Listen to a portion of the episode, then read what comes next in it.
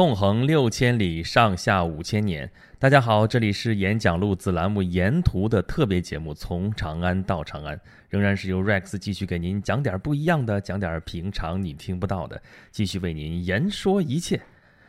哎呀，我们这个行程啊，从长安到长安，从北京出发到了西安，又从西安又回到了北京啊，我终于把车开回来了。这个，这个昨天节目咱们已经说了啊。那么这个行程虽然是结束了，但咱们这个节目还没有结束啊，因为咱们这个主题是从长安到长安，讲的是中国的古都啊，古都的历史、古都的故事、古都的掌故、古都的文化。这个中国是号称七大古都嘛，咱们这一路上去了四个啊，这个安阳、洛阳、西安、开封，这是四个。哎，回到了北京，北京是我生活的城市，这也是一大古都，而且现在。呃，还是首都啊，可以说是既古老又现代啊。那么，既然是讲古都的文化、古都的历史，怎么能少得了北京呢？所以今天的主题就是讲讲北京。哎呀，这个北京的事情要说起来，那可就没边儿喽。那可说的东西呢，实在是太多了啊。咱们还是顺着咱们这个节目的思路来讲啊啊。上一期就是昨天我们给大家讲的，说是从东京到北京这个啊中原王朝的首都，从这个华北平原的腹地啊，这是南端。啊，一直迁到了北原啊，北原就是北京这个位置，这是为什么呢？这并不是中原王朝的选择啊，这个实际上是草原民族的选择啊。而且咱们说了啊，这个北京可不是一个固定的地名啊。这句话有两层意思啊，一层意思是说北京这俩字儿啊，并不只是指的现在这个地方啊。唐朝的时候，北京啊，或者说北都那是太原，因为那是唐朝龙兴之地。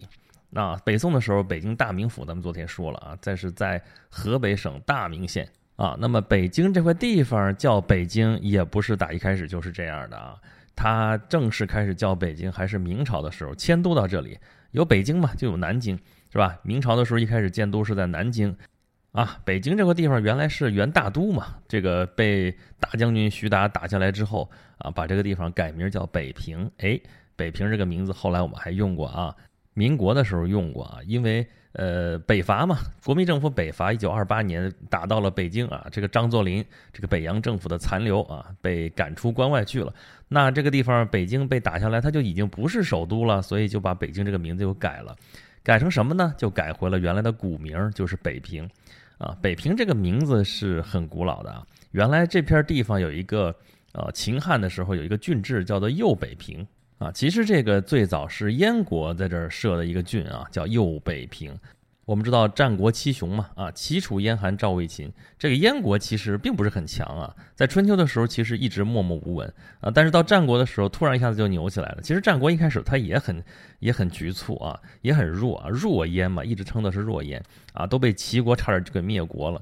但是燕昭王继位之后，那是奋发图强啊，广纳贤才。他设了一个黄金台啊，就是这个黄金台上边啊，登台拜将拜相，就是到处寻访贤臣啊。这个黄金台后来叫幽州台啊。唐初有一首著名的诗啊，说的就是这个幽州台，就是陈子昂的《登幽州台歌》啊，叫前不见古人，后不见来者，念天地之悠悠，独怆然而涕下。这个。太悲怆了，这个，所以我决定把它写到我的明信片上，就是咱们这次这个从长安到长安这个节目啊，过程当中有一个跟它配套的一个众筹项目啊，这众筹项目在京东众筹上面。就是大家可以支持我这次的旅程啊，然后我会有一些相应的回报啊。其中有一项回报就是明信片，我从五大古都给大家寄出的明信片。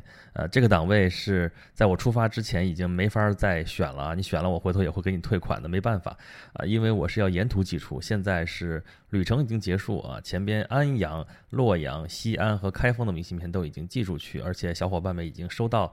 呃，陆陆续续收到这些明信片了，还剩最后一张北京的，回头过几天我要去寄出。啊，但是呢，我这个行程虽然结束了，这个众筹期还没有结束啊。虽然我这个众筹的预设目标已经实现了，但是大家照样还可以支持啊，还剩下三四天的时间啊，剩下的就就是咱们这个粉丝福利了啊啊，大家还能得到我这次旅行的整个的电子攻略啊，还有我相应的电子书啊，包含咱们这所有的啊沿途这些节目啊，里边包括的音频版还有文字版。啊，还有图片，还有图片的注释、注解，各种各样的一些好玩的东西都会放在里面啊，还有一些纸板的纪念册之类的。啊，这些大家感兴趣的话，可以到呃京东商城的首页啊，就 PC 上面 JD 点 com 打开了之后，在上面搜索框里面输入“从长安到长安”，搜出来的第一个项目就是我这个项目啊，或者可以关注我的微信公众号“轩辕十四工作室”，在下面的自定义菜单当中的中间有一项叫“沿途众筹”，点了之后你就知道该怎么操作了。哎，咱们本来在说什么来着？说的是陈子昂的登幽州台歌啊。这个幽州台指的就是燕昭王当年啊广纳贤才的这个黄金台啊。他当时就招来像乐毅这样的人啊。乐毅那是名将啊，他后来率领着五国联军，几乎就把齐国给灭国了啊。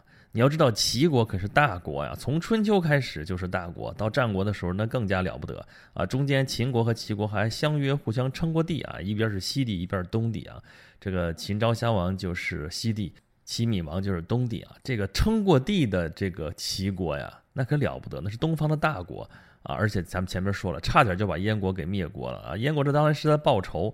啊，那你也不是那么容易能打下来的。但是乐毅做到了，就把齐国就差一点就剩两座城了啊。后来是田单火牛阵啊，后来打来打去才把齐国给又复国了啊。不过那时候乐毅已经被啊被挤兑走了，所以说这不能赖乐毅啊啊。所以北京这块地方在春秋战国的时候是燕国的故地啊，燕国的首都就在蓟，就在北京的这个范围之内。啊，那么燕国设的这个郡治右北平呢，包含了这个现在北京很大一块。当然，那个郡治并不在北京，而是在现在内蒙的范围之内啊。但是右北平这个名称确确实实是那个时代出现在北京附近的这个地方的一个地名。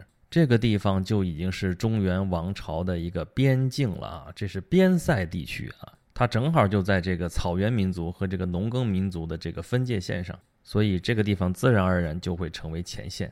我们知道汉朝和匈奴之间的战争是从西汉一直打到东汉啊，这个每次战争的时候前线都少不了右北平啊，而且这个地方因为非常的重要，所以经常要派名将在这地方驻守啊。比方说我们都很熟悉的这个飞将军李广，他就在右北平任过职啊，当过右北平的郡守。啊，除了右北平之外，这附近还有两个郡是渔阳、上谷啊。渔阳、上谷、右北平啊，这三个郡，啊，就把这个现在的北京行政区划之内的所有范围基本上都涵盖住了啊。但是这个名称右北平啊，就是我们这个北平这个名称的一个来源啊。这个右北平叫啊叫啊叫到。呃，魏晋的时候就把这个“右”字给去掉了啊，就说那就直接叫北平，所以这个北平这个名称从这里来的，啊，我们现在如果到北京的话，北京西郊啊有一个潭柘寺啊，它潭柘寺始建于西晋时代，啊，到现在有一千七百多年了啊，我们有句俗话叫“先有潭柘寺，后有北京城”，说的就是这个意思啊。西晋的时候就建了这座寺庙啊，那个时候北京城还没有呢。后来就是永嘉之乱，然后就是五胡乱华啊，这块地方被中国北方整个都被这个五胡还有汉人在这边折腾来折腾去啊，这个地方就不说它了。一直到隋唐统一了之后，到唐朝的时候，这地方归谁管呢？安禄山。咱们之前演讲录的节目里边讲过啊，像汉唐、像罗马帝国这样的大帝国，在中后期的时候都有一个倾向啊，就是在边境驻守的都不是本民族或者说主体民族的这样的一些人。啊，都是任用藩将任用蛮族的这个武将。这个到唐朝的时候也是这样，皇帝不信任汉将，为什么呢？因为这些汉族的将领在那个统治阶级内部是有利益纠葛的啊，不如藩将啊，藩将又能打，然后呢就没有什么根底，没有什么根基，他必须得听皇上的。所以说啊，唐朝初唐、盛唐的时候用了很多的藩将啊，到中唐也是，包括我们有名的能说得上来的，像这说的安禄山、史思明，后来。呃，那个评判的时候的李光弼，啊，之前还有什么高仙芝、哥舒翰，一直到后面什么仆固怀恩，啊，一直到唐末五代都还有什么李克用啊、石敬瑭啊，这些全都是藩将，就是说都是胡人，以胡人治胡人，哎，这买卖划得来啊，这在皇帝这边就是这么想的，但是却造成了很大的麻烦。唐明皇的时候，就是让安禄山就领了三镇节度使啊啊，范阳、平卢、河东三镇节度使啊，其中这个范阳节度使就是大概现在北京这个位置，又叫幽州节度使，又叫卢龙节度使。行，安禄山就凭着这三镇节度使的这个兵力开始起兵，这就是安史之乱。这个唐明皇本来是在天宝年间设置了十个节度使，是为了镇守边陲的。啊，结果倒好，这个边陲不仅没有防住这个边患，结果他自己成了边患。啊，这个像安禄山这大军啊，一直攻过来，攻破了洛阳，攻陷了长安，啊，把那个唐玄宗逼得跑到了成都去了。啊，成了整个唐朝的转折点，也是整个中国历史的转折点啊。从这之后，这一千多年的中国历史就为之一变啊。后续是产生了一系列的连锁反应啊，这个连锁反应的影响一直波及到今天。我这么说绝对不是在这儿危言耸听啊，说你像一千一千三百多年前的一件事情，怎么就能影响到现在呢？哎，你还别不信啊，听我来数一遍你就明白了啊！就是因为发生了安史之乱，所以为了平息这场叛乱。啊，结果造成了藩镇割据的局面啊！因为这个藩镇割据的局面，造成了残唐五代的这个战乱啊！因为这个残唐五代的战乱，最后才造成了让北方的民族有机可乘啊！才在五代的时候后晋丢掉了幽云十六州啊！因为这个武夫当政啊，这个事情这样下去不行啊！所以到了宋朝的时候就开始矫枉过正啊！结果。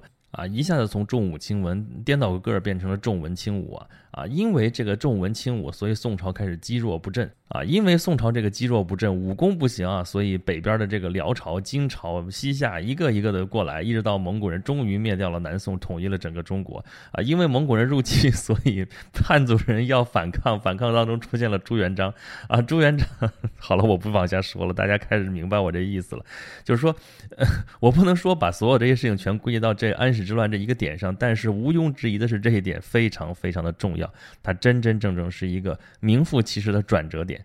那么唐朝政府为了平息这个安史之乱呢，就是两个办法，一个字儿打，一个字儿拉啊。打呢，就是郭子仪啊、李光弼啊在前线要打仗，而且不断的要打胜仗啊，慢慢的收复失地啊。另外一个办法就是拉啊，拉的话呢，就是从叛军当中把那些愿意投降朝廷的啊，愿意为朝廷效力的人拉过来啊，其实就是招安嘛。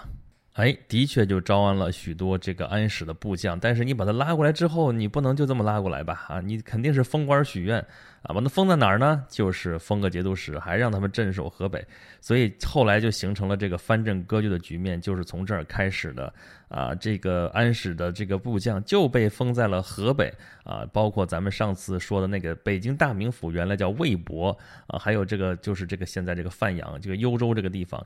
啊，这个地方叫范阳啊，或者叫卢龙啊。这个范阳、这个魏博加上一个承德，这三个地方叫做和硕三镇啊。从安史之乱往后这一百五六十年的时间。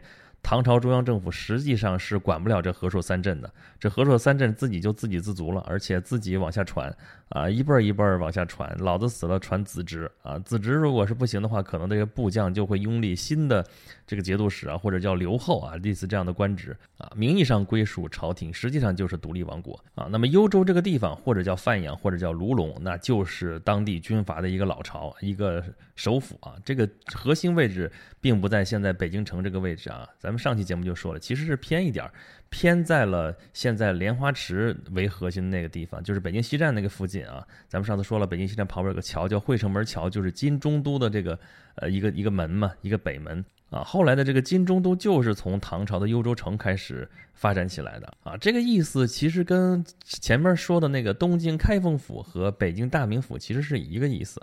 这个东京开封府这个所谓汴州，就是原来朱温的老巢啊，也是从这个割据一方的这个藩镇开始发展起来的。啊，那么北京大名府原来叫魏博啊，也是从一个藩镇啊和硕三镇之一啊发展起来的。那么幽州呢，也是和硕三镇之一这个中心啊。后来是啊刘仁恭啊刘守光还在这儿登基称帝啊啊国号大燕啊。这个因为这个地方本来是燕国的故地嘛，叫燕啊，史称桀燕啊，桀就是夏桀那个桀，是因为这个皇帝太残暴了啊，也就当了两年的皇帝，但是坏事干尽，最后就被灭掉了。这之后没几年啊，就碰上了石敬瑭。啊，就把这燕云十六州啊，也叫幽云十六州啊，就送给了契丹。咱们前两期节目里边已经说的够多了啊，这个燕云十六州一丢，这北方无险可守，这个骑兵啊，就草原民族这个骑兵可以一直一马平川，一直干到黄河岸边啊，这个防守形势急转直下。所以这幽云十六州从五代末期到北宋，这一直是一块心病啊。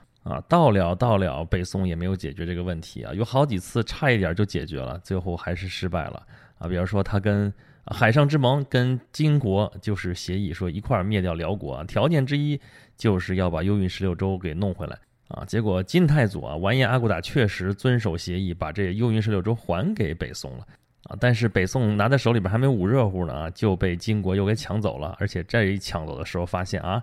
你就宋朝看上去像是一个大国，其实也就那么两把刷子啊。那就来吧，这个靖康耻就来了。这回不光是幽云十六州的问题了啊，啊，连东京汴梁都变成了金国的南京城。咱们反过头来再说这个北京这个地方啊，幽云十六州北宋到了没有拿到手里面去啊，结果被金国占领了之后，很快就把这个地方变成了金国的中都城。我们现在说纪念北京建都八百多少周年啊，八百五十几周年，怎么怎么着，都是从这个时间开始算起的。那么金后来是被蒙古人给灭掉了啊！蒙古人占了这个地方之后啊，觉得原来这个城实在是也没什么可留恋的了啊，这个跟前边那个什么长安、洛阳之类的一样，旧城不堪使用，怎么办呢？就废弃了。废弃了之后，在它旁边再新建一个城。那么元朝就是在原来金中都的这个遗址旁边又新建了一座城，这就是元大都，也就是现在我们北京城的这个位置。元大都那是大啊，比后边那个北京城可是要大啊。后边那个北京城是一三六八年啊，大将军徐达占领了元大都之后，在原来大都的这个基础之上，把它给缩小了之后的一个小北京城啊。当时命名为北平，因为定都已经定在南京了嘛，这个地方已经不再是首都了啊。原来叫大都，这个地方改名就改名叫北平。这是北平这个名字第一次正式的用在了这座城上面。这个时候的北京城，或者应该叫北平城啊，又恢复到了一个边塞城市的这么一个地位啊。北边过了燕山，就还是蒙古地界。就是说明朝其实只是把北元啊，就是元朝给赶到北边去了，叫北元，其实并没有把蒙古人给灭掉啊。不仅仅没有灭掉，而且中明朝这一世啊。这一直在跟蒙古人打打打和和和和打打，反正这两百多年就没消停过啊。那么北平这个地方就一直就是边疆啊，边疆的话你就得派兵驻守，而且要派很大一支规模的常备军在这个地方，让谁来驻守呢？啊，朱元璋在世的时候是派他的四儿子，就是燕王朱棣在这个地方驻守啊。燕王本身就是一个非常合格的统帅啊，所以派他这个地方倒是挺安心的啊。但是仅限于洪武皇帝在位的时候啊，等朱元璋一死，他的儿子。就如果太子能够继位的话，也还罢了，因为毕竟是他大哥嘛，啊！但是太子死得早啊，他太孙继位，这就是朱允文，就是建文帝，那他这些叔叔们可就不老实了，都在蠢蠢欲动。那最强的就是这个燕王啊，燕王一动起来，这就是靖难之役，最后就他当了皇帝，这就是永乐皇帝。那他自己这个教训，他不能自己再犯，所以。北方边境这个地方确实需要镇守，但是不能派另外一个人在这驻守，因为谁在这驻地方驻守，都注定会做大。那怎么办呢？天子戍边。那么既然他自己本身就是一员特别能打仗的一员统帅的话，那么就把都城就直接迁到他自己的老巢，就迁到北平。北平也就改名叫北京啊，后来叫顺天府，北京顺天府。这个时候，北京、南京，我们现在熟悉的这个语境里边的这两个城市。才算是定下来啊，所以明朝的时候一直是两京啊。南京因为是他爹建好的嘛，就朱元璋建好的北南京城，那他不能随便就扔掉啊，那还是首都啊，在南京还是留着一套六部的这套班底在这个地方啊，准备呃随时应个急啊什么什么的啊。但是其实到最后真正到该用它的时候也到了没用成啊，这是后话。啊，那么一直到徐达把这个大都给攻下来的时候，这是一三六八年啊。这个燕云十六州，这个北京城这个地方，幽州城啊，已经在异族手中待了有四百五十五年的时间了。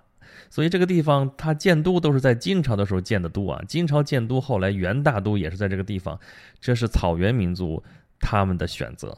但是草原民族选择了这个地方建都之后。啊，经过多少年的发展，尤其是元大都建好了之后，这个地方的啊地位也越来越重要，所以永乐皇帝才敢把首都迁到这个地方来。啊，到他这个时候，这个地方仍然是帝国的边境，但同时也变成了帝国的首都啊。明朝建都建在这个地方，所谓天子戍边，这确实也是一个战略考虑，这是一个进去的王朝所应该选择的战略布局啊。你想，原先呃定都在长安的时候呃，是因为。主要的敌人其实来自于西北啊，那个匈奴啊，还是突厥啊，什么都是来自于西北，啊，到后来这个地方啊，甭管蒙古人再往后，呃，到了这个满族人，后来尤其是啊，都是来自于这个中原这个东北方向啊，所以定都在北京，这是一个把那个战线往前放啊，首都建在这里，那么全国所有的资源都会向这里汇聚啊，以便于在前线用兵。啊，至少这也是一个积极防御的态势。当然，从后世来说，这个效果并不见得有多好啊。这个土木之变的时候，英宗就被俘虏了啊，在土木堡这个地方，他亲自御驾亲征，这回行了啊，他要像他的祖辈一样啊，去当个统兵的大英雄，结果自己当了俘虏啊。那么明末的时候，如果不是这个北京城离这个边境太近了的话，啊，那么可能还有别的结果，这也说不定啊。之后这个明朝、清朝一直都是首都，包括到民国的时候啊，虽然这个孙中山他们是把这个首都定到南京，但是袁世凯当了大总统，那他的老巢就在北京，所以一定要把首都再迁回到北京来。所以民国初年这个地方又当了那么十几年的首都啊，在这之后。北伐之后，刚刚不是说了吗？就改成叫北平了，就不是首都了啊。但是我们中华人民共和国建国的时候，当时选择首都的时候，最后还是选择在这个地方啊，选在北平啊，改名北京啊。为什么不能定在别的地方呢？为什么不能定在南京呢？啊，这个预知后事如何，且听下回分解。好吧，我在这儿卖起关子来了，也不知道关子多少钱一斤啊。不过今天这期节目，咱们就只说北京，就说到这儿。啊，咱们这个从长安到长安的这个沿途特别节目还有大概两期吧。啊，如果您对我们这个节目有任何的意见或者建议，欢迎您关注我的微信公众号“轩辕十四工作室”，在里边给我留言啊，可以多多来吐槽。啊，也可以关注我的微博“轩辕十四 Rex”。哎，我为什么叫轩辕十四 Rex？我在演讲录的第三十九期是专门用了一期节目来讲哦。啊，去找那个微博上面加微的这个轩辕十四 Rex 就是我了。啊，咱们京东上面这个从长安到长安沿途脱口秀的众筹还剩下最后三天，如果想要粉丝福利的话，PC PC 上面打开浏览器啊，在里面输入 JD 点 com，就是京东的首页当中搜索“从长安到长安”就搜到我们了。或者在我的微信公众号“轩辕十四工作室”或者微博“轩辕十四 Rex” 下面都有这个自定义菜单，中间有一项沿途众筹，点进去就可以了。好啦，咱们这期节目就到这里结束。我们这个沿途虽然已经不在路上，但是节目仍然在路上。好的，拜拜。